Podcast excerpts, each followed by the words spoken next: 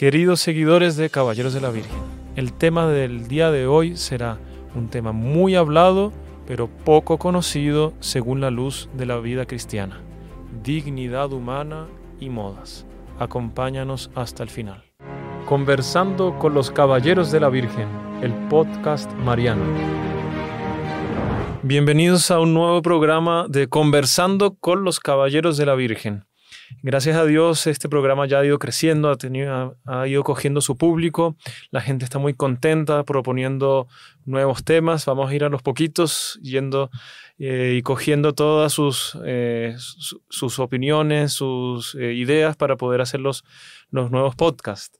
Hoy tenemos nuevamente aquí presente al padre Carlos Werner. Salve María. Salve María Padre, una alegría poder tenerlo aquí nuevamente.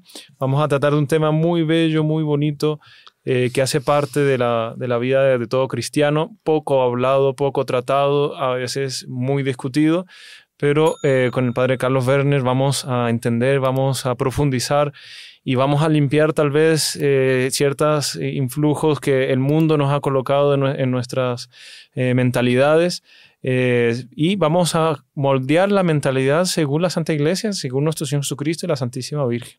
Entonces, Padre, quería eh, que usted pudiese introducir este tema que vamos a hablar en el día de hoy. Bueno, hoy vamos a hablar sobre un tema casi tabú. Algunos teólogos, como el Padre Aburo, dicen un extraño tema, que es el pudor cristiano.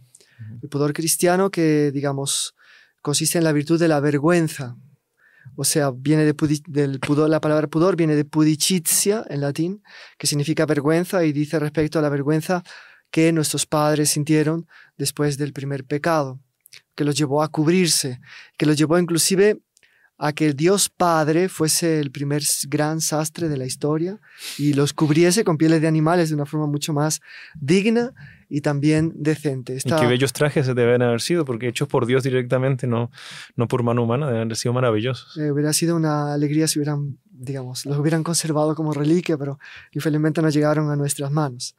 Entonces vamos a tratar justamente hoy de este tema, el tema del pudor. Pudor que está considerado eh, el catecismo de la Iglesia Católica fue también muy considerado como tema durante bastante tiempo en unas catequesis de Juan Pablo II al final de los 70, inicio de los 80, por ahí. También fue un tema del cual había tratado San Pío XII. Y bueno, papas anteriores habían dado incluso normas más claras y explícitas al respecto de las vestimentas. Pío XI creo fue el último, pero hay normas también de San Pío X y de otros papas justamente cuando las modas empiezan a manifestarse cada vez más, no solo mundanas, sino, digamos así, digámoslo claramente, indecentes. Entonces, un tema sobre el cual se habla poco, eh, pero que mm, tiene una importancia realmente muy grande. El último podcast que grabamos fue sobre Nuestra Señora de Fátima. Ella muy claramente le dijo a los pastorcitos que las modas de la época 1917 eran inmorales y que conducía a mucha gente al infierno. Era un tema complejo porque hoy en día no es que haya mejorado el pudor. En realidad, señor Cristian, creo que todo el problema del pudor empieza justamente cuando se crea una cultura anticristiana en el seno de la cristiandad. Y esto pasa ni más ni menos que con el humanismo. Con el humanismo, eh, todo este mm, sueño de, eufórico, casi ebrio del redescubrimiento de la antigüedad clásica. Entonces son los trabajos arqueológicos de los grandes mm, eh, artistas como Miguel Ángel y todos estos que iban atrás de las imágenes que los anteriores católicos habían enterrado justamente porque las consideraban paganas e indignas. Y entonces, como que viene a flote toda una cultura, que es la cultura de, del neopagana, una cultura neopagana, que influye todos los ámbitos, inclusive el del arte religioso. Tenemos iglesias en las cuales pues hay imágenes que efectivamente son contra la moral. Debemos decir que en el, en el concilio de Trento los padres votaron una resolución por la cual todas las esculturas o pinturas o, en fin, otro tipo de imágenes indecentes o que mostrasen de forma indecorosa el cuerpo humano debían ser cubiertas y algunos eh, eh, cardenales llegaron al Papa para que cubriera la capilla Sistina. El Papa Pío IV, si no me engaño, no la quiso cubrir, el San Pío V la cubrió. San Pío X la cubrió más todavía y después recientemente hubo una restauración del Japón en el Vaticano y la volvieron a, al original, digamos así, tristemente. O sea, la iglesia hubo un camino después del Concilio de Trento de pudor. Eh, después, claro, motivos artísticos, culturales que no discutimos. Eh, la trajeron al original, siendo que pues eh, tiene sus inconvenientes y sus problemas, eso, desde el punto de vista cuando hablamos, digamos, del pudor, aunque no discutimos para nada en la estatura teológica de Miguel Ángel que todos conocen. Entonces, en este caso, la cultura humanística, la cultura eh, del, renacimiento, del redescubrimiento de, la, los cánones de belleza griegos, de las esculturas romanas y griegas, etc. Origen pagano. Eh, de origen pagano, crean efectivamente una cultura y una moda paganizante en contraste sordo y silencioso, pero real con la fe. Y a partir de ahí, eso con sus altos y sus bajos, hubo épocas en las que un poco se volvió para atrás, hubo épocas en las que se avanzó bastante, por ejemplo, antes de la revolución, las modas eran un poco picantes, exageradas. Eh, después de la revolución, los años inmediatamente posteriores también fueron desastrosos. Después eso como que volvió atrás durante un tiempo. Y finalmente, después de la explosión hippie, pues se vuelve una moda que ya, a contrario de las anteriores, abandona su pretensión de cualquier elegancia y, digamos, eh, potencializa lo que podríamos llamar la indecencia, ¿de acuerdo? Es un poco la historia, por qué estamos hoy en esta situación, porque hace siglos que convivimos con una cultura que ya no responde plenamente, para ser muy amables, ¿no? Con lo que sería una, los principios y los ideales de la civilización cristiana. Podemos decir que la famosa frase latina se puede aplicar aquí, nemo sumo fit de repente, nada grande se hace de repente, porque llegamos hasta las modas de hoy en día, que es el descubrimiento total de la persona, eh, a, través de qué proceso. Eh, qué, vicios entran, qué virtudes entran, eh, qué lucha entra, cómo nosotros como católicos podemos reforzarnos para ayudar a que eso se frene. Claro, inclusive se podría inclusive conversar sobre este tema de cuánto la moda es al mismo tiempo un termómetro de cómo está moralmente la sociedad, pero también al mismo tiempo cómo ciertas modas que se van imponiendo pueden cambiar la mentalidad de la sociedad. Sobre esto quizá podríamos decir una palabra y es que a partir de, de los años 60, cuando se potencializa muchísimo la exposición del cuerpo humano de una manera cada vez más precaria en el sentido del vestido, eh, hay un cambio filosófico muy importante respecto de la percepción de quién es el otro. Porque para la Iglesia Católica, esto es bueno que quede sentado ya, el otro es sumamente digno. El otro eh, tiene, mm, merece toda nuestra consideración porque es hijo de Dios, es templo del Espíritu Santo. Esto mm. es un tema clásico de la teología paulina, inclusive en lo referido a la virtud de la castidad, sobre la cual tenemos pues que hablar de aquí a poco, que sois templo del Espíritu Santo, no os pertenecéis, ¿no? Honrad a Dios con vuestro cuerpo. Interesante. No deis vuestro cuerpo a la lujuria, a la impureza, sino a la santidad. O sea, ya en San Pablo están las bases clarísimas del pudor, que después los padres de la iglesia y los santos van a ir desarrollando pues hasta nuestros tiempos, porque está en el catecismo de la Iglesia Católica. El caso es que cada vez hay menos, se hace menos eco de esta doctrina en los medios católicos, en los medios religiosos en general. Y felizmente en algunos lugares, en algunos países, en algunas culturas, pues los seguidores de las sectas protestantes son más pudorosos que los católicos. Y eso nos avergüenza ¿eh? y en ese sentido también para eh, reparar esta, esta situación, es que es bueno que esta doctrina de alguna manera, de una forma muy juiciosa, muy tranquila, pero muy profunda, la, pues la expongamos. Entonces, pues decíamos prácticamente que el, eh, el pudor, por tanto, está muy relacionado con la virtud de la castidad. Es, no es sinónimo, sino es, relacionado. Algunos la incluyen. Santo Tomás incluye el pudor como virtud de la castidad. Mm. ¿no? Pero a medida que se fue desarrollando el concepto, eh, se quedó una de las partes de la castidad, la parte la más delicada, la más sutil, y como que al mismo tiempo, parece una contradicción, pero la salvaguardia de la pureza. Interesante.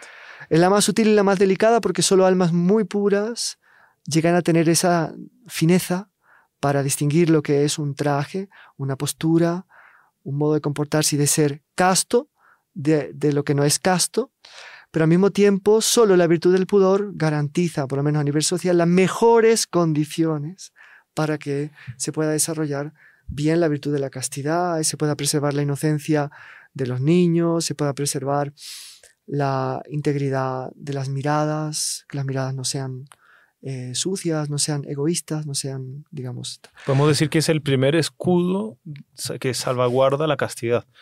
Claro, al mismo tiempo es la expresión más fina, más delicada, como que la filigrana de la castidad, pero al mismo tiempo es la muralla de la castidad. Entonces decíamos sobre el tema filosófico, a partir del momento que en mayo de 68 se promueven estas modas, las famosas minifaldas, después los trajes de baño para ir al mar, a la playa, siempre más así escuetos, se pone eh, bajo el título de la liberación de la mujer, pues se transforma la mujer exclusivamente en cuerpo.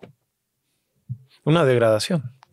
Entonces, ya no consideramos a la mujer como un templo del Espíritu Santo, ¿no? El doctor Pino siempre contaba este hecho, que en el antiguo régimen eh, una aristócrata trataba muy mal a la empleada, injustamente, y la empleada dijo, acuérdese señora, que yo también soy hija de Dios. O sea, para ver la noción de la propia dignidad que una empleada, una sierva, quizá tenía en el antiguo régimen. Hoy en día, prácticamente son pocas las señoras, las damas, las señoritas, las mujeres que se aprecian a sí mismas porque son un templo de Dios o porque son hijas de Dios. Todas están en una especie de mercado de competitividad en la cual a ver cuál de ellas, perdón por la expresión, pero es fuerte, es fuerte, pero me permito decirla porque que venden su cuerpo. ¿Cuál es la que vende mejor su cuerpo? Un, amigo chileno, amigo de los heraldos chilenos, me contaba que, pues, una vez oyó la conversación de la tía con la madre y que la tía le decía a la madre, tan vieja estoy.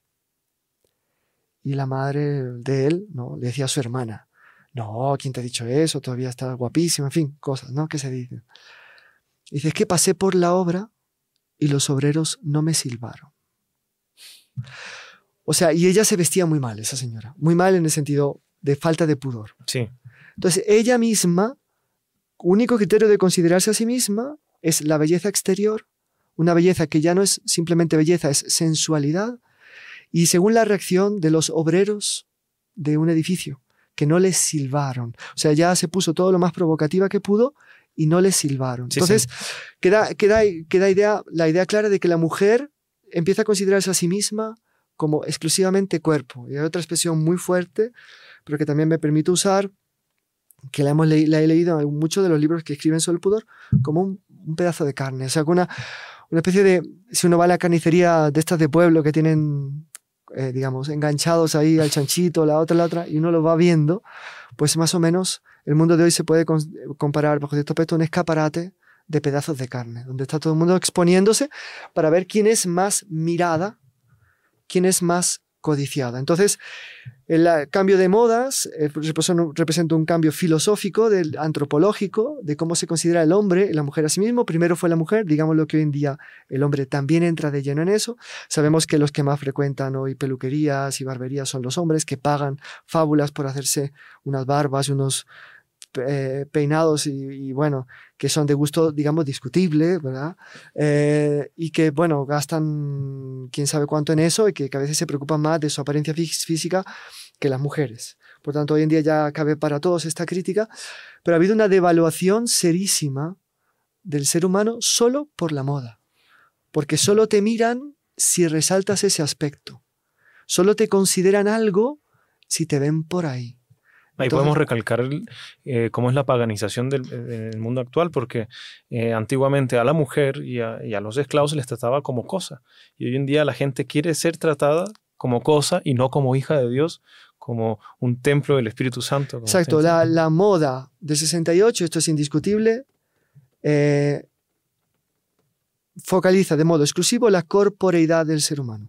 Su cuerpo es lo único que, que interesa y esto crea eh, una competitividad por la cual todos quieren hacer que su cuerpo sea aceptado. Para que su cuerpo sea aceptado, lo cosifican y lo venden sin cobrar. Eso es un poco lo que podríamos eh, decir de las modas más extremas que existen. Esto de un punto de vista filosófico. De un punto de vista moral, eh, la cosificación se ve de una manera aún más patente y más mm, chocante porque evidentemente es esta forma de vestirse, la negación implícita de que el ser humano es algo más. Exactamente. Que es mucho más.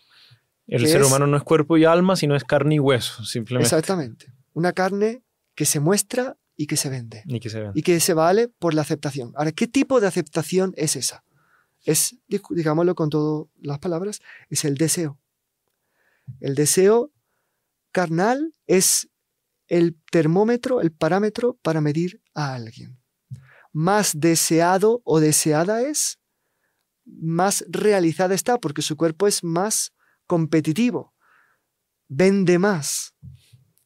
Entonces aquí vemos cómo esta filosofía de la corporeización, de la cosificación, entra de lleno en el tema de la impureza, de la virtud de la castidad y de la, del vicio de la lujuria o de la impureza. ¿Por qué? Porque el hombre o la mujer impura si, primero se cosifican y después cosifican a los demás. Entonces digamos que el pecado contra la castidad, que sea de deseo, de pensamiento, de mirada, de actos, que sean en el propio cuerpo, que sean con la ayuda del cuerpo de un otro o con la cooperación del cuerpo de un otro, ¿en qué consiste? Hay un primero pecado contra la dignidad propia, contra la dignidad del prójimo y contra el señorío de Dios, porque solo Dios tiene señorío. Como dice San Pablo, no os pertenecéis. Exactamente. el es templo de Dios, eh, dale culto a Dios con vuestro cuerpo. Este es vuestro culto razonable, dice San Pablo. Esto quiere decir que el hombre o la mujer que decide usar su cuerpo como un instrumento, un juguete para el propio placer, o usar también el cuerpo de otro, primero, ha cometido un pecado horrible de soberbia porque ha destronado a Dios que dice que eso no es así. Porque el hombre no es un pedazo de carne, no es un cuerpo, es mucho más que eso y hay que respetarlo. exactamente. Segundo, acomete eh, un pecado contra la dignidad propia y contra la dignidad del prójimo. Se cosifica y cosifica al otro. Segundo, ¿Quién se sienta en el tono de Dios? El ego. Es la egolatría que sustituye al verdadero culto de adoración al único Dios verdadero. Uno podría decir que eh, la, idolatría era algo de los paganos de hace mil años, dos mil años, pero según lo que usted está diciendo, hoy en día existe todavía la idolatría. Existe. En sí. Sobre todo existe la egolatría, el egoísmo. egoísmo. Es decir, la actitud de la persona impura es una actitud sumamente egoísta. Se habla mucho de amor, de pasión en el mundo de hoy, ¿no? Me enamoré, me apasioné, pero el amor no es lo que ellos describen, porque el amor es durable, es generoso, se preocupa por el bien del prójimo. Resulta que estas pasiones duran en cuanto dura el placer. Dura en cuanto dura la simpatía, dura en cuanto dura el placer. Cuando se extingue el placer, cuando se extingue la simpatía, que son cosas muy sensibles, la el amor verdadero está mucho más relacionado a la voluntad, una determinación mucho más seria desaparece el amor. Y ahí aparece otro amor que es otra explosión de pasión que no es otra cosa sino egoísmo. Son dos egoísmos que se intercambian a lo máximo, ¿no? Cuando no, la persona no se centra solo en sí misma y ahí ya es el cerrarse en sí mismo completamente con el egoísmo. Ayer escuché una frase, escuchando un audio del inspirador de nuestra obra, el profesor Piño Correa de Oliveira, que formó a Monseñor John, que fundó la obra, eh, que decía, el hombre, eh, el hombre sin juicio es aquel que se casa con la mujer que le gusta.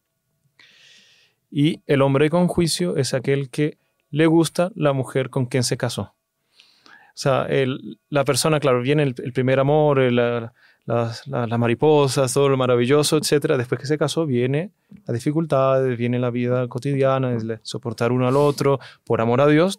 Entonces, la persona que después de haberse casado sigue amando a la mujer con que se casó o viceversa, esa es la, persona con juicio. Exacto. Entonces, estamos hablando del amor que se preconiza hoy, que se propagandea hoy, pues son simples explosiones de pasión.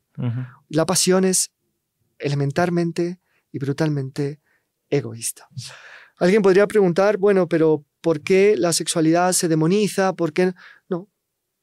La sexualidad es algo creado por Dios. Por tanto, algo bello, pero es algo que se respeta. Porque Dios que la creó sabe para qué la creó. Y sabe qué uso debe serle dado. y para Dios el uso que debe serle dado es el matrimonio. O sea, los muros sagrados del matrimonio es que esa realidad adquiere su verdadero sentido y belleza. Es Dios que une al hombre y a la mujer. Nuestro Señor cuando descarta la hipótesis del divorcio dice, no separéis aquello que Dios ha unido. Por tanto, solo cuando Dios destina un hombre para una mujer y una mujer para un hombre es que esa realidad, la, realidad de la unión, que después se torna fecunda, es, adquiere su legitimidad, su belleza y es constructiva, es buena, realizada fuera del matrimonio. Como está totalmente desprovista de las responsabilidades que nacen de la unión matrimonial, que son los hijos, el tener que sufrir y pacientar a la otra persona siempre, y etcétera, se transforma en un modo de placer que genera una corriente de egoísmo tremenda en la sociedad. Y es lo que vemos hoy. ¿Por qué los matrimonios no perseveran hoy en día? Porque todo el mundo ha sido educado en el egoísmo más fundamental que está relacionado con el libertinaje. Entonces, se establece que la realidad de la unión entre el hombre y la mujer es bella, es creada por Dios para el matrimonio, fuera del matrimonio es jugar con fuego y quien juega, con fuego se quema. Y esa llama es la llama del egoísmo. Entonces, tenemos por tanto que el pecado de la, de, contra la castidad, la lujuria, es siempre considerado pecado grave, como se decía antiguamente, ¿no? Materia grave ex toto genere suo, o sea, no admite eh, ningún tipo de, de, de, mm, excepción como el robo, que si uno roba una peseta, o antiguamente, no, un euro, es una cosa, puede ser un pecado venial, pero si uno roba mil euros, no, es pecado grave. En la impureza, nada es considerado excepción. Cualquier movimiento por el cual nuestra voluntad de adhesión a un mal deseo, a un mal pensamiento, a una mala mirada, a un mal acto, es siempre pecado mortal. Tiene que haber adhesión. Tiene que haber adhesión como en todos los pecados mortales. adhesión plena de la voluntad y conocimiento pleno. Si hay, es siempre pecado mortal, siempre se considera que la persona está muerta espiritualmente si hace eso. ¿Por qué? Porque es un tal acto de rebelión contra Dios. O sea, lleva la soberbia a tal punto. El hombre se sienta en el tono de Dios y, se, y juzga que los demás en vez de ser seres a los que tiene que respetar, son cosas que puede usar, a comenzar por su propio cuerpo. Entonces es una especie de, golpe de Estado a Dios en el cual hacemos sentar, hacemos sentar en el trono de Dios un tirano que, soy, que es uno mismo, que se arroga a los poderes divinos y que reduce a los demás a una cosa, para su propio placer. Eso es egoísmo puro y duro. Y por eso la Iglesia lo considera siempre materia grave. Todo viene obviamente de la Biblia, nuestro Señor es el que dice que el que mira a una mujer deseándola en su corazón, ese ya cometió. ¿Y qué parte de la Biblia, por ejemplo, Padre? Está en Mateo 5, cuando nuestro Señor repasa los mandamientos y los completa y los mejora, los aprimora. Él dice, pues yo digo que no solamente peca quien se divorcia de su mujer y se va con otra mujer, o la mujer que se divorciada se va con otro hombre, sino que aquel que mira a una mujer deseándola en su corazón ya cometió pecado de adulterio. Como el rey David como el rey David, exactamente. Entonces tenemos, por tanto, el problema de la castidad. Es bueno recordar solo para dar un así de pasada que San Alfonso María de Ligorio afirma, un poco siguiendo en la línea de lo que decía la Virgen en, en Fátima, lo que decía Jacinta, de que el pecado de impureza es el que más almas lleva al infierno, pues esto se lo dijo la Virgen en Jacinta, pero ya lo decía antes San Alfonso María de Ligorio, y que no hay en el infierno nadie sin ese pecado. Alguien dirá, no es el pecado más grave. Eh, digo, estoy de acuerdo, la apostasía, la blasfemia, o sea, los pecados directamente contra el primer mandamiento, el odio a Dios, son más graves, pero la pureza no, la impureza por eso no deja de ser pecado mortal, o sea, un pecado que lleva al infierno. Y Santo Tomás dice que como consecuencia, ¿verdad? Pues tiene, entre otras cosas, una de las consecuencias de las hijas de la lujuria es el odio a Dios. Porque como la persona quiere pecar y sabe que Dios le está diciendo que no puede, empieza a odiarlo a Dios porque le ha dado una ley que contraría sus caprichos y después ese odio se va creciendo, se va fermentando y llega a odiar a Dios porque se cree superior a Él. Porque en realidad el lujurioso en el fondo está sentado en el trono de Dios. Está reduciendo a todos a cosas suyas. para que lo admiren, para que lo sirvan. Para, ponerse en el centro y para usufruirse de ellas, usarla de ellas para su propio placer. ¿De acuerdo?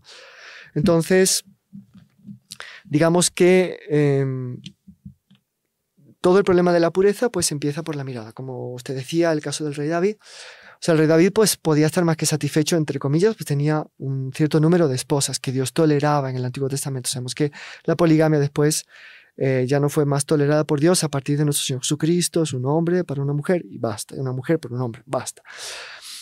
Sin embargo, pues ve como la pasión nunca está satisfecha, nunca está contenta, él se quedó, sin, se quedó en el palacio, mandó sus tropas a la guerra, se, asoma se quedó ocioso, lo ocio la madre de todos los vicios, se asomó a la ventana, vio a una mujer muy bella que estaba tomando baño, la miró, mirándola, la codició, codiciándola, la llamó, llamándola, pecó de adulterio, con el resultado de que ella quedó encinta, y después para esconder su crimen, acabó llamando a Jerusalén uno de sus generales, el, esposo de ella, para ver si el esposo pernoctaba con ella, para que le adjudicasen el hijo al esposo y no a él. El esposo por fidelidad, porque existía la costumbre entre los militares de Israel que mientras estaban en combate no frecuentaban a sus esposas para no perder la fuerza no fue a estar con ella. Resultado, el rey David mandó matar a su general. fue, fue traicionó a su mejor general, uno de sus mejores generales, fieles a él, lo manda a matar cobardemente. Y después, cínicamente, llama, ya que es viuda, la mujer, la llama a su palacio, la asume, asume la paternidad del niño, hasta que el profeta Natán no va a cantarle las 40 y a decirle las verdades del barquero y decirle todo el mal que él había hecho. Él entonces un vicio lleva al otro. Ahí se ve una cantidad de pasos que fueron dando de una cosa, digamos. Todo pecado es grave, pero fue llevando un pecado más grave que el otro hasta la Hay una misteriosa relación entre el pecado de impureza y la muerte. En el libro de Tobías, el demonio de la impureza, que está en Sara y que mata a los que se casan con ella por pasión. Mm. El libro de Tobías es espectacular en esa materia. Hay una parte que San Jerónimo incluye en la Vulgata que las traducciones la mayor parte la omiten. Los, son los tres días de continencia que ellos practican después de casados, antes de unirse. Son preciosos. Como decir, lo hicieron muchos santos. San Luis Rey de Francia hizo eso, San Fernando de Castilla y tal. Pero bueno, en el libro, cuando se habla de Asmodeo, Asmodeo significa el que trae la muerte. Mm, interesante. Y el ángel Rafael, medicina de Dios, que remedia la muerte. Mm. Es una medicina de Dios que como que trae ya la resurrección, es un ángel medio precursor de la resurrección, ¿de acuerdo? Y entonces, por ejemplo, el aborto. En el mundo más liberalizado, más libertad, de con el libertinaje más así asombroso, cuánta cultura de la muerte. ¿No? En algún lugar me estaban diciendo, en un país, ya no me acuerdo cuál, pues han declarado delito rezar en las clínicas abortivas. Luego, significa que es delito rezar y que es un acto aprobado por la ley eliminar, matar no, hay al hijo. No hay libertad de religión, no hay libertad de expresión, no hay, ahí sí. Ah, Entonces, es la cultura de la muerte siempre está relacionada con el demonio de la lujuria, siempre viene junto con el demonio de la lujuria. No es el único caso, hay muchos otros casos, pero bueno, para ir al grano, entonces vemos que la mirada, la mirada mm, codiciosa, ambiciosa, la mirada que busca al otro para apropiárselo, es la puerta de la impureza. El caso de David es característico y tenemos también el caso de Susana, la casa de Susana, el profeta Daniel y los dos viejos eh, jueces impuros de Israel. Esa historia es muy viva, ¿no? Uno se siente, cuando la lee siempre se mete en el, en el texto y piensa que está asistiendo el hecho. Bueno, hagamos una maldad con nuestros espectadores y, nuestros telespectadores. El capítulo 13 del libro de Daniel, que se lo vayan a leer. Nosotros vamos a resumir muy, muy resumido. Leer las, frases así ad hoc, quiere decir, estos dos jueces de Israel pues eran corruptos y cuando las mujeres venían a que le juzgasen casos, ellos le daban sentencias favorables si ellas pecaban con ellos. O sea, eran personas realmente malas, nefastas. Y mm, esta casa Susana era, pues, eh, no era simplemente israelita, era de, la tribu de Judá, una mujer bellísima, casada, casada con un señor muy bueno, eh, eh, muy honesto también. Y ellos, pues, era la mujer que más codiciaban porque era la más guapa, la más bella de todas las mujeres que ellas habían conocido. Entonces, dice aquí el libro de Daniel, ¿no? que en este mirarla con codicia, no es que ella se vistiese mal en el caso, se vestía muy bien, pero solo para ilustrar, mirándola con codicia, o sea, mira, mirándola con deseo, entonces dice así el libro de Daniel, em, Susana entraba a pasear en el, en el jardín de su marido, los dos ancianos la veían a diario cuando entraba a pasear y llegaron, llegaron a desearla apasionadamente. Perdieron la cabeza, es interesante. Entonces, la persona mira algo impuro, pierde la la desea muy ardientemente, pierde la cabeza, pierde la cabeza. Desviaron su atención olvidándose de Dios y de sus sentencias justas. Los dos estaban locos de pasión por ella. Son, eran representantes de Dios en ese momento. Exacto. Entonces, ¿qué pasó? Bueno, que intentar un día ya fue a tomar baño en su jardín y cuando ya estaba en el baño despidió a la, a la criada, se quedó sola, ellos estaban escondidos en el jardín, salieron, le ofrecieron de pecar con ellos y que si no pecaba con ellos iban a acusarla de adulterio. Total, que ella se ve entre dos posibilidades, entre la espada y la pared, literalmente. Literalmente. O pecaba con ellos y ofendía a Dios, o no pecaba con ellos y ellos la acusaban de adulterio y a ella la mataban y la deshonraban delante de todo el pueblo de Israel, lo cual sería una infamia para su marido, para ella. Pero ella dijo, prefiero caer en manos de Dios que en manos de los hombres. Entonces se negó y ellos dos gritaron, gritaron, ay, adulterio, qué horror, y declararon ambos que habían visto un joven pecando con ella. Mentira. Que era mentira.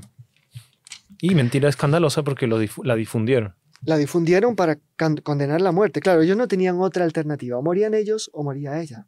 Después de esa, de esa propuesta, o pecaban y eran cómplices, o ella tenía que morir, porque si no, ella testimoniaría contra ellos. Entonces, resultado que, digamos... Ahí vuelve a aparecer eh, lo que usted decía, el, pecado de impureza va muy relacionado con la muerte. Con la muerte. Pecado de impureza y muerte van muy relacionados, las famosas modeo. Total que Susana reza algo muy bonito, dice, Em, Dios eterno que ves lo escondido y conoces todo antes de que suceda, tú sabes que estos han dado falso testimonio contra mí y ahora tengo que morir sin haber hecho nada de lo que estos han tramado injustamente contra mí. Y la Sagrada Escritura dice, y el Señor la escuchó. Muy bonito. Y entonces el profeta Daniel, que era un niño, grita, yo no soy cómplice de la sangre de una inocente. Entonces los ancianos ven que está inspirado por Dios, reúnen de nuevo el tribunal, Daniel interroga a los, a los, a los estos viejos sinvergüenzas, los coge en contradicción y moral de la historia, ellos acaban condenados a muerte y Susana liberada, pero hay una increpación que Daniel le hace al viejo muy bonita, que le dice así. Tu sentencia, tu mentira se vuelve contra ti, pues un ángel de Dios ya ha recibido la sentencia divina y te partirá en dos bastante categórico. Bíblico. y dice, raza de Canaán, que no de Judá, la belleza te ha seducido, la pasión ha pervertido tu corazón. Así tratabais a las mujeres israelitas y ellos, por miedo, se acostaban con vosotros, pero una mujer judía no se ha sometido a vuestra maldad. Y aquí viene todo el interrogatorio y tal. Bueno. Entonces, eh, estos casos bíblicos nos muestran cuánto la mirada tiene un papel esencial y fundamental en la virtud de la castidad. Todo empieza, digamos, por la mirada. Después de la mirada nace el deseo, el pensamiento malo, el deseo malo. El deseo malo, el pensamiento malo son como un mosto que fermenta dentro del corazón y que lo impulsa después a hacer actos malos.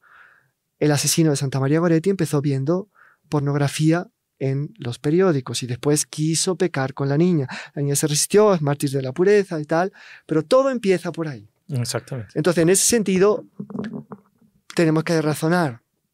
Si la mirada es la puerta de entrada del demonio de la lujuria, ¿será que los vestidos que los hombres y las mujeres usen pueden ser instrumentos de Dios o del demonio para dificultar o facilitar la codicia de la mirada egoística que quiera apropiarse del otro para hacerlo un objeto de su propio placer? ¿Sí o no? La respuesta es obvia, porque nadie lo puede negar, aparte que está en el Catecismo de la Iglesia Católica, que sí, que hay vestidos que favorecen la castidad y hay vestidos que favorecen la lujuria. Es obvio. Ahora hay mucha gente que habla de reprimir la personalidad de la persona, que la persona quiere expresarse a través de su manera de ser, de vestirse, o que la persona quiera ver donde, mirar donde quiera. ¿Esto de aquí es reprimir la personalidad o no, padre?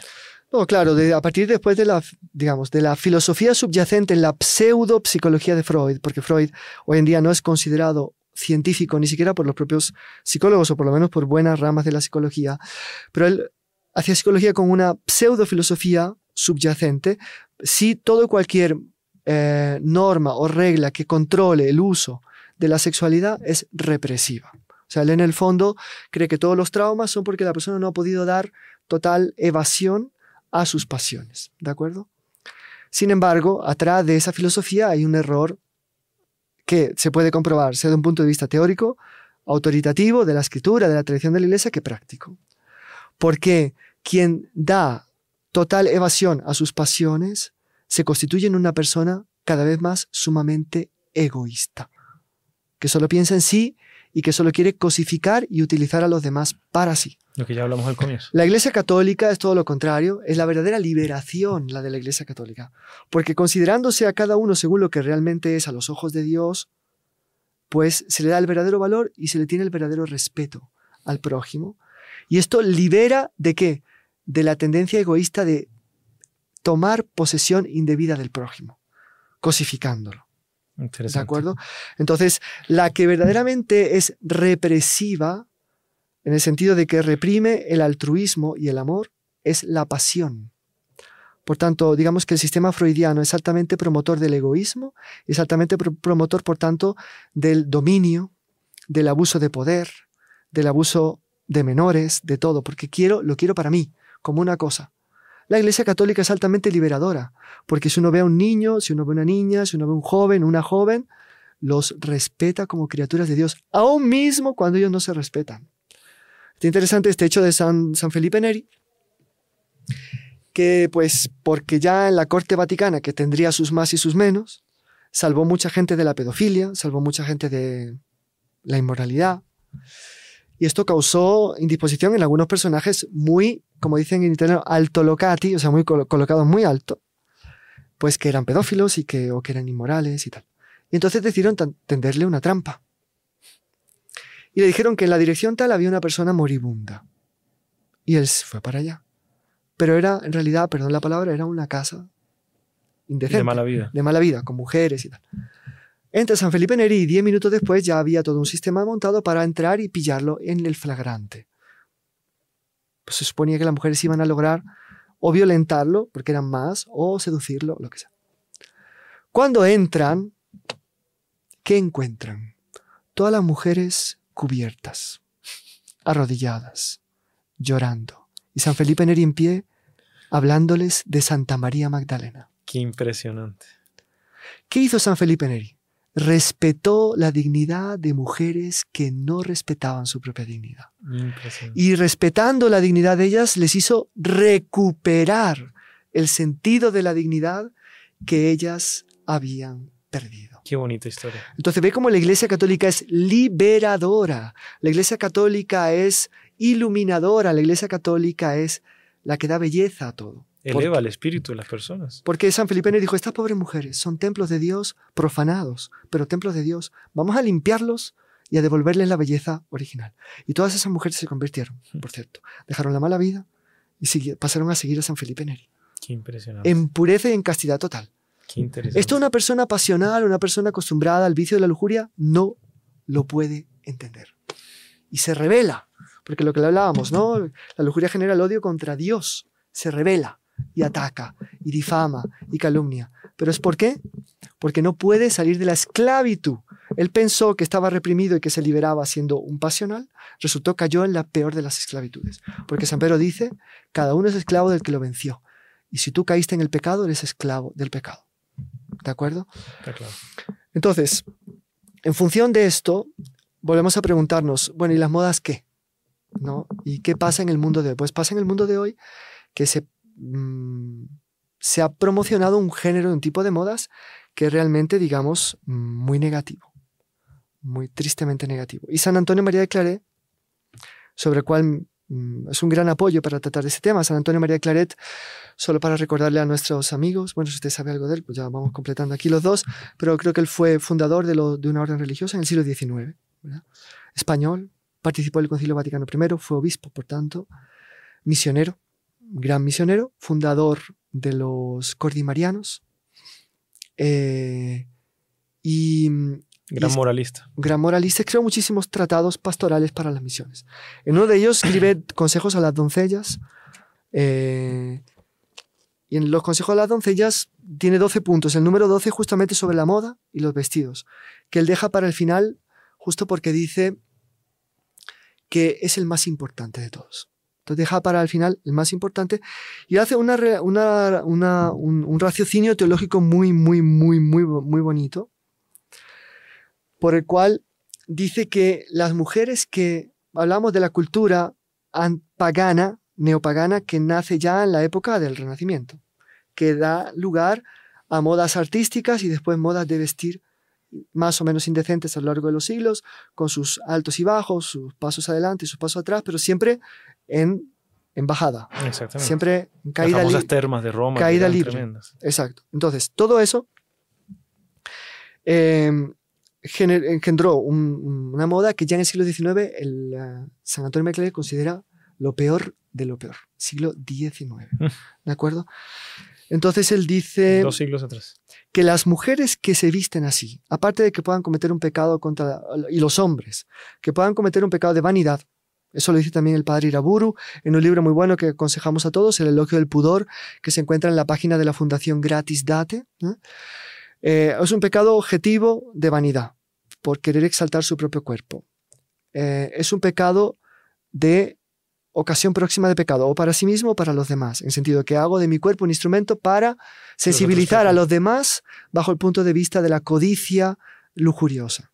Entonces, pongo- Eso es un pecado particular y ay- ayuda a que otros pequen, es un pecado de escándalo también, pecados escándalo ¿de acuerdo? Que es un pecado más grave más todavía. Se, se se añade eso. Digamos, el peca, la persona que peca de adulterio es un pecado horrible, pero lo hace quizá escondido con una única persona. La persona que se viste mal, pues es un pecado que lo hace para con intención, porque hay, hay gente que dice, no, yo lo hago con intención de atraer a los demás. Mm, Bueno, escucha, puede ser que no sea tu intención, pero objetivamente hablando estás atrayendo la atención de todo el mundo. Así que, por favor, ¿no? O sea, no basta decir que no tengo la intención. O sea, basta, de- basta que no tener la intención y objetivamente no causar no causar el la codicia de la mirada de los demás. Obvio, ¿no? Porque no se trata solo de intenciones, que de intenciones, bueno, hasta Hi- Hitler tenía buenas intenciones. o sea, no, hay que ser objetivos. Pero bueno, entonces, San Antonio María Claret dice que la mujer que adopta ese tipo de, de vestimenta, en el fondo adopta la filosofía del mundo. Por tanto, la cosificación del cuerpo, la negación de que el ser humano es mucho más, la negación de la autoridad divina que regula el uso de la sexualidad y tantas otras cosas. Entonces, implícitamente, dice, es una apostasía de la fe. O sea, el modo de vestirse puede ser, dice aquí, la persona no se acuerda más de las promesas que hizo en el santo bautismo, diciendo que renunciaba a las pompas y a las vanidades del mundo. Y em, ni que haya en esto una como práctica apostasía de la fe. Recordar que los peores enemigos de todo cristiano, de todo católico, es demonio, mundo y carne, ¿no? Y él sigue diciendo esto, son frases fuertes, pero son de San Antonio María Claret, ¿vale? Si a alguien no le gusta, pues puede discutir con él, santo canonizado por la Iglesia Católica, muy reconocido, querido en todo el universo eh, y orbe católico. Entonces dice así, en la hora de la muerte me parece oír a Jesús que pregunta al presentarse en su divino tribunal a una de estas mujeres, entendamos que se viste mal, o sea, que se viste de forma seductora, de forma sensual, de Egoísta. forma inmoral y que en el síntesis es egoísmo que quiere ser mirada bajo ese aspecto. Entonces dice así. Se aplica a los hombres, ¿eh? como decíamos, que hoy en día no se sabe la la- el vicio de la vanidad, dónde está más fuerte, en qué, cuál de los dos lados está más, más exagerado y más fuerte. Pero dice así. Entonces, la hora de la muerte parece oír a Jesús que pregunta al presentarse en su divino tribunal a una de estas mujeres, ¿de, qué, ¿de quién es imagen esta mujer? Y se le responde, de los demonios. Entonces Jesús dirá que sean entregadas al demonio las mujeres que han traído las modas del demonio, y a Dios las que han imitado la modestia de Jesús y de la Virgen María. Muy fuerte la afirmación, pero muy verdadera. Exacto. La verdad a veces escuece, pero no por eso deja de ser verdadera. Ujú. Y él añade aquí, en el libro octavo del capítulo 57 de las revelaciones de Santa Brígida se lee que la Santísima Virgen dijo a la Santa. Ya, por tanto, San Antonio María Claret cita las revelaciones de Santa Brígida, palabras de la Virgen. Santa Brígida, santa muy famosa, muy querida, canonizada, están las oraciones de Santa Brígida, en fin, una santa importante del siglo XIV. Em, absténganse las mujeres de los vestidos de ostentación, que por soberbia y vanidad se han puesto, porque el demonio es el que las ha sugerido, que despreciando las costumbres antiguas y laudables de la patria, tomen ese abuso de adornos indecentes en la cabeza, en los pies y demás parte del cuerpo. Claro, esto estamos hablando del siglo XIV, ¿no? Siglo XIV. que no sirven sino para provocar a lujuria e irritar a Dios. Y sigue San Antonio María de Claret. El célebre Gelsominio, que fue rector de la Sorbonne también en el siglo XIV, muy devoto de San José, muy citado por Monseñor en el libro de San José. A las mujeres así vestidas las llama discípulas del demonio y banderas para reclutar almas para el infierno Impresionante. y San Cipriano, veneno de la castidad y espada contra toda virtud. Tertuliano dice que son como un puñal para, estos son todos padres de la iglesia, ¿eh? San Cipriano, Tertuliano, son como un puñal para herir las almas y para la lascivia, cual si fuesen una cátedra de su enseñanza. San Juan Crisóstomo, de sobra conocido, nos la llama provocadoras de la lujuria. Y San Gregorio Nacianceno, otro gran padre de la iglesia, padre Capadocio, eh, muy promotor de la teología del Espíritu Santo y tal, anuncios de adulterios. Sería nunca acabar si quisiera decirte todo lo que hay en este particular. Impresionante. No, afirmaciones muy fuertes, pero venía directamente de los padres de la iglesia. Son irrefutables. Bueno, el- también el padre Iraburo en su libro cita otros trechos, más concretamente a las cristianas que en la época del paganismo romano todavía frecuentaban las famosas termas, que eran como lo que sería equivalente a las playas y piscinas hoy. Y realmente son mensajes durísimos. Convidamos a todos que lean el Elogio del Pudor, que es muy impresionante. Y decir que la iglesia tuvo tanta fuerza su predicaci- predicación que las termas todas se cerraron poco tiempo después del edicto de Constantino. ¿Por qué? Porque la predicación de los padres era tan tajante, tan fuerte, tan determinada contra la impureza de las termas por la falta de vestido, ausencia de vestido en, ella- en esos ambientes y porque eran, muchas de ellas eran mixtas, que se abandonó la costumbre que es súper arraigada en la sociedad romana. Pues, Llegó a haber mil termas en Roma y ya después, primeros años de cristianismo, cero termas en Roma. Qué vergüenza nos da pensar en la situación en la cual los católicos están hoy, ¿no? Pero bueno. Exactamente. Y bueno, aquí sigue diciendo San, ah, San, San Antonio María Claret otras cosas fuertes, ¿no? Dice que em, otro autor importante, Siniscalchi, que hacía libros para predicadores, dice que a una mujer vanidosa que se estaba arreglando se le apareció el Señor dentro del espejo en el paso del Echeom, o sea, todo coronado de espinas, flagelado, mm, con las llagas, todo llagado y cubierto de sangre, y que le decía, mira cómo me pones con tus adornos. De hecho, no sé quién es el que dice, pero que, ca- que cada pecado de, ca- de un- de una persona es, un, eh, es como colocarle un clavo más a nuestro Señor Jesucristo o una, una espina más en su cruz, Interesante. en su crucifixión. Fíjese la relación que hace San Antonio Claret entre malas modas y herejías.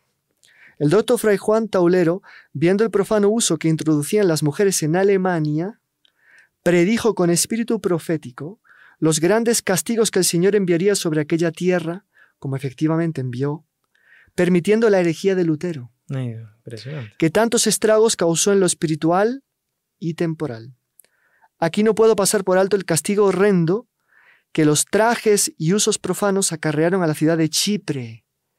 De hecho, Chipre siempre tuvo fama de mujeres muy levianas, Mm. muy sensuales. Incluso San Luis IX quizá perdió el ímpetu de la cruzada, no él, sino sus hombres, porque tuvieron que parar en Chipre un tiempo a que pasase el invierno y la, con las mujeres chipriotas o como se llamen, pues hubo una, gran, hubo una gran licencia, un gran horror del ejército y perdieron como que la fuerza para llegar. Pero bueno, eso fue en el siglo XIII, estamos hablando de ya siglos después. Sigue San Alfonso María, San Antonio María de Claret sobre el tema del Chipre, dice, lees en el libro séptimo, capítulo 16 de las revelaciones de Santa Brígida, que la Santísima Virgen dijo a la, a la Santa, esta ciudad es como la de Gomorra, pues arde en el fuego de la lascivia.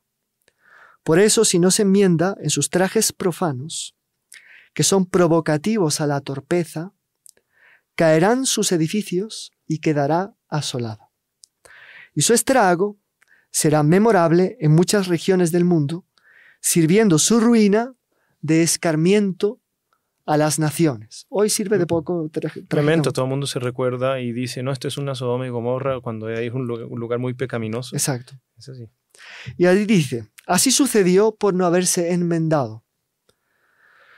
Dice San Alfonso María, San Antonio María de Claret, leo sus palabras en castellano un poquito antiguo. Cogióla el turco, la abrazó, o sea, la quemó, la incendió, y se llevó cautivas más de dos mil doncellas, las que a vista a la vez de la ciudad hizo quemar vivas en las naves. Hmm.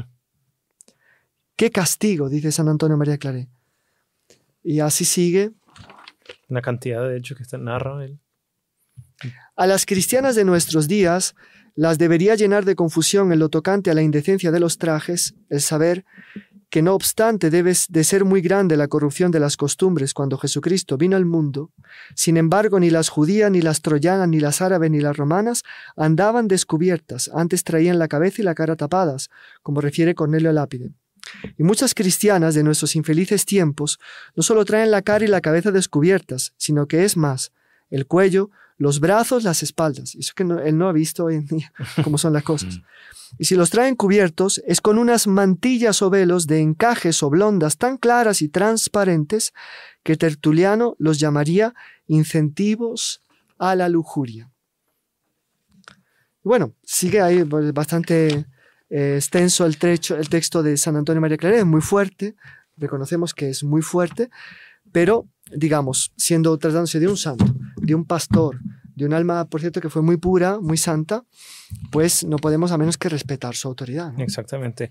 Ahí se nos, nos vienen dos, dos, cosas, Padre. Primero, estos temas, ¿por qué los tratamos? El, eh, hoy eh, leyendo la lectura de la liturgia, eh, una carta de San Pablo Apóstol, él dice que queremos que se arraigue y se difunda la doctrina que les enseñamos. Arraigue, o sea, que se penetre, que, que se vuelva una manera de vivir de la persona y se difunda simplemente con la persona. Vivir lo que, lo, lo que piensa ya difunde. No necesitas hablar. Muchas veces uno piensa que tiene que ir a hacer discursos, ir a hablar en público. No, pero yo no sé hacer, ¿no? Viva, deje que la doctrina se arraigue, que se difunde. Un vestido puede ser más elocuente que una conferencia. Exactamente. Y la segunda pregunta es esa. Oye, padre, tenemos que poner un velo de la cabeza a los pies entonces o qué, cómo, cuál es el principio evidentemente San propio San Antonio María dice que las modas cambian con las sensibilidades conforme los tiempos y los lugares lo que no cambia es el pudor. Hoy tenemos que vestirnos de qué manera hombres y mujeres de una manera entonces sobria porque los San Pablo y San Pedro piden sobriedad. Le piden específicamente a las mujeres, pero si viviesen hoy, más o menos, tenemos la certeza que se lo pedirían a los hombres también. De una manera sobria, decente, o sea, que se cubra pacíficamente y tranquilamente aquello que más despierta la codicia y el egoísmo lujurioso de nuestros prójimos, y de una forma elegante, una elegancia que no es lujo necesariamente, ni peque contra la sobriedad, pero que ponga de realce las partes más nobles del cuerpo, el rostro, las manos. Eh, ¿Por qué eso? Porque el vestido no es solo para cubrir la vergüenza, como decíamos al inicio, que nuestros padres Adán y Eva, pues se cubrieron porque tenían vergüenza, sino que también son un signo profético de cómo vamos a estar en el cielo. Porque en el cielo toda la revelación es unánime y lo indica. Vamos a estar revestidos. Interesante. Revestidos de gloria, de un vestido de gloria, que nos va a hacer semejante a los ángeles del cielo. Entonces, el cristiano y la cristiana que se quieran vestir hoy, pues deben vestirse de tal manera que cuando los demás lo vean, haya un cierto toque de elegancia y de belleza que recuerde a la gloria de la cual vamos a estar revestidos en el cielo, sin caer en una suntuosidad vana que es censurada por las escrituras que y por les llama la padres de la atención. iglesia. Y con mucha decencia, mucha decencia. Porque el que se viste de forma indecente implícitamente se considera un pedazo de carne y quiere atraer moscas que solo buscan carne. Exactamente. En cambio, el que se viste decentemente, aunque va a tener quizá la rechazo de una gran mayoría, pero podrá atraer a su vida personas que están buscando gente y no carne, que están buscando hijos de Dios y no un simple y pasajero cuerpo, Ahí está la es dignidad humana. Está promoviendo, por tanto, la dignidad humana a la luz de la teología católica, la libertad humana de la esclavitud de la pasión. Está promoviendo la esperanza de la vida eterna. Está promoviendo la verdadera belleza. O sea, es tanta cosa bonita que se hace que vale la pena. Después es un testimonio súper heroico hoy en día. Hay gente que lo hace y aguanta incluso risas o comentarios y tal, pero al final, al final, al final, aunque suframos el sarcasmo, nosotros llegamos a casa con la conciencia tranquila y todos los que se rieron con un problema en la cabeza. Será que no tenía razón esa persona, será que no es verdad aquello. Y hemos hecho una evangelización de primera categoría. De hecho, San Francisco una vez eh, salió eh, con un monje, dijo, vamos a ir a evangelizar. Y resulta que salieron a caminar, eh, fueron a mercar, etcétera, y cuando volvieron el, el- el hermano, el fraile le dijo, bueno, ¿y qué? No, no, no evangelizamos, ni hablamos, ni... Claro que sí, salir con este hábito por la calle ya es una evangelización.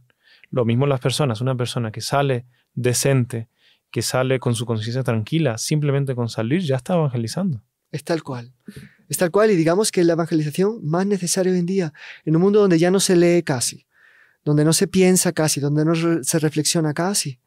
Usar la moda para el bien, pues es, digamos, arrebatarle al enemigo su estandarte y ponerlo en manos de Dios para que él por el vestido la gente pueda decir casi de una forma muda, pero tan elocuente, creo en Dios, creo que Él me creó, creo que Él es mi Señor, creo que Él me hizo templo suyo, creo que soy hijo o hija suya, creo que vale la pena respetar a los demás, no ser egoísta, considerarlos por aquello que ellos tienen de más elevado. Creo que vale la pena promover tanto la dignidad humana y la pureza como un valor, etcétera, etcétera. Es decir, solo un buen vestido dice tantas maravillas sin hablar, pero y puede convencer más o puede, digamos, pinchar más las conciencias de los demás que un discurso. Entonces, el principio general es querer la, persona, no querer llamar la atención y como usted dijo al comienzo, tam- también, no es que yo no quiero llamar la atención, pero se viste mal, aunque no quiera llamar la atención, vestirse para no llamar la atención a las partes más bajas. Ahora, padre, surge de repente alguna persona la duda o su inquietud, yo estoy metido en eso y ya mi, mi- mentalidad vive así. ¿Cómo salir de eso? ¿Cómo, cómo yo lucho contra eso? ¿Cómo salgo de, ese, de, ese- de esa lama de- de- de- del mundo que no, no, por mis propias fuerzas, las propias fuerzas no se consigue, no consigo. La persona puede levantar ese problema. Bueno, tenemos que pensar, volver a, a- mm, pensar y reflexionar y vivir en la virtud de la esperanza. A esa persona yo le diría, ¿usted dónde va? ¿Usted qué quiere de su vida? Si usted siembra en el cuerpo, va a coger corrupción. Sí, sí, lo dice San Pablo. Quien siembra en la carne, coge corrupción. Quien siembra en el espíritu, siembra, recoge vida eterna. Usted está potenciando su cuerpo y sus placeres. Si usted no abandona el vicio, un día el vicio le va a abandonar a usted. Porque toda la fachada, la fachada que tenemos expuesta a la intemperie a medida que pasando el tiempo, a los hombres pues se nos cae el pelo, salen las arrugas, nos ponemos viejos, se pierde, y la mujer, pues, perdón por decirlo, pero es igual. Sí, exactamente. No queda otra. Entonces, eh, quien siembra la carne cosecha corrupción. ¿Y qué va a hacer? Se va a echar pomadas y se va a poner inyecciones. ¿Hasta cuándo? Y después, ¿es todo eso su vida? ¿O usted aspira a ir al cielo? ¿O usted aspira, como dice Jesús, a ser como los ángeles en el cielo? Si quiere ser como los ángeles en el cielo, revestido de gloria, tiene que vestirse bien en esta vida. Entonces, yo diría que la persona tiene que cu- cuestionarse no el pudor por el pudor, sino el pudor en vista de la esperanza Espera. de la liberalización total en el cielo, cuando seremos verdaderamente libres, porque estaremos, parece una contradicción, totalmente sometidos a Dios con la mayor alegría. Fenomenal. Entonces, eso es el primer punto. Y el segundo punto es una ardiente devoción a la Santísima Virgen María que ella, en primera persona, en las apariciones, ha promovido casi siempre el pudor. Exactamente. De una u otra manera. Ayer también en, en el audio que escuchaba del, del doctor Pliño decía eso, que la- cómo hacemos apostolado con una persona ya encajada en el mundo, que está metida en eso. Primero empieza la- a difundir la devoción a Nuestra Señora. Uno no puede llegar a decirle, tú eres una mal vestida, tú eres unas cuantas, te vas a ir al infierno. Así, eh, pues nadie se convierte. Uno tiene que ir paso a paso. Bueno, hay momentos y momentos, es lo que estamos haciendo ahorita. La persona que nos está escuchando así primerazo tal vez tenga ese impacto. Dios sí, permitió. a veces Dios permite una acción de choque o a veces una acción procesiva. procesión. Devoción a Nuestra Señora. Reza el rosario, una medallita, porque ella, ella es la Madre Purísima, Madre Purísima. Claro. Ella es la primera que va a asumir a esa persona como madre y poco a poco le va a inspirar en su corazón. "Psst, Así no da, así no vale la pena, Exactamente. no vale la pena. Bueno, Padre, este tema es muy, muy amplio, muy grande. Podemos hacer un podcast sobre, por ejemplo, el matrimonio. Claro, O pues una- un podcast de eh, eh, la, la vida. No todo el mundo tiene la vocación matrimonial. Puede ser un la vida podcast celibataria. claro. celibataria, na- que no es necesariamente para sacerdotes y religiosas. Podríamos hacer un podcast para religiosos y para religiosas. Claro. Ese es otro tema, interesantísimo. Pero ya, eh, de nuevamente, el, el que nos está grabando, la persona, el editor nos quiere pagar las cámaras. eh, ya, Ya la, la, la, ya- ya se de las cámaras se- está están apagando, entonces... eh, bueno, concluimos con este, eh, con este tema. Eh, este ven que es, muy, es un tema bonito, un poco eh, araña eh, la conciencia, pero nos hace bien estos temas, nos hace bien pensar en, est- en estas cosas. Me estoy dejando llevar por el mundo, me estoy dejando llevar eh, por las modas inmorales o me, quiero dejar llevar por la mano de Dios, por la mano de la Santísima Virgen. Ponerse a pensar, hacer un buen examen de conciencia, recurrir a sus confesores, eh, sacar sus dudas, porque aquí surgen muchas dudas, muchas dudas que tienen que ser resueltas particularmente. Aquí en Tocancipá, pues, eh, los fines de semana se confiesa, pero eh, cada uno tiene su parroquia, su lugar y puede atender, atenderse con su propio sacerdote. Claro que sí. Padre, si usted puede rezar, no sé si tiene una última palabra o, y mandarnos una, una bendición. No, pues la última palabra es que, digamos, llevar una vida pudorosa vale la pena. Es una, de ese modo agradaremos muchísimo a Dios, a la Santísima Virgen, le haremos muchísimo bien a las almas, a empezar, nos haremos bien a nosotros mismos. Exige un cierto heroísmo, aguantar la presión social, pero es el heroísmo que la Virgen nos pide en estos días. A los primeros cristianos era el heroísmo de saber que a cualquier momento podían ser llevados a los leones porque profesaban la fe. Hoy en día nosotros somos, digamos, como Daniel en la cueva de los leones, que acompañados por un ángel, bien vestiditos, ¿no? nos vamos preservando de las llamas del horno, ¿no? que arde todo eh, en general en la lascivia, pero al mismo tiempo se da un testimonio muy bonito y tendrá una gran gloria en el cielo. Evidentemente, el que tenga ese modo de fidelidad en esta tierra. Los verdaderos superhéroes. Exactamente. Esos son verdaderamente aquellos a los cuales que estarán lavando ¿no? sus vestidos en la sangre del cordero y que después los seguirán allá donde él vaya en la eternidad, vestidos con una túnica blanca que significa la resurrección, la vida, la luz de Dios, revestidos de Dios, de su gloria por toda la eternidad. Vale la pena.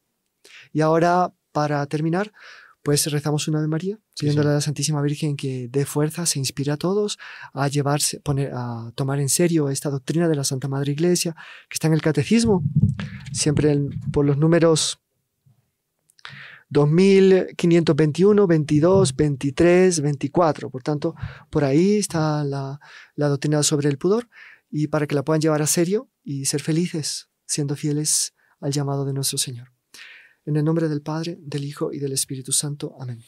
Dios te salve María, llena eres de gracia, el Señor es contigo, bendita eres entre todas las mujeres y bendito es el fruto de tu vientre Jesús. Santa María, Madre de Dios, ruega por nosotros pecadores, ahora y en la hora de nuestra muerte. Amén. El Señor esté con Y ustedes. con tu espíritu. La bendición de Dios Todopoderoso, Padre, Hijo y Espíritu Santo, descienda sobre ustedes y permanezca para siempre. Amén. Muchas gracias, Padre. No. Y les decimos que el Padre viaja para España, entonces ya será más online. Entonces recemos por la misión del Padre de la nueva lugar de evangelización de él. Claro que sí, nos confiamos a las oraciones de todos, de verdad, con mucha confianza. Salve María.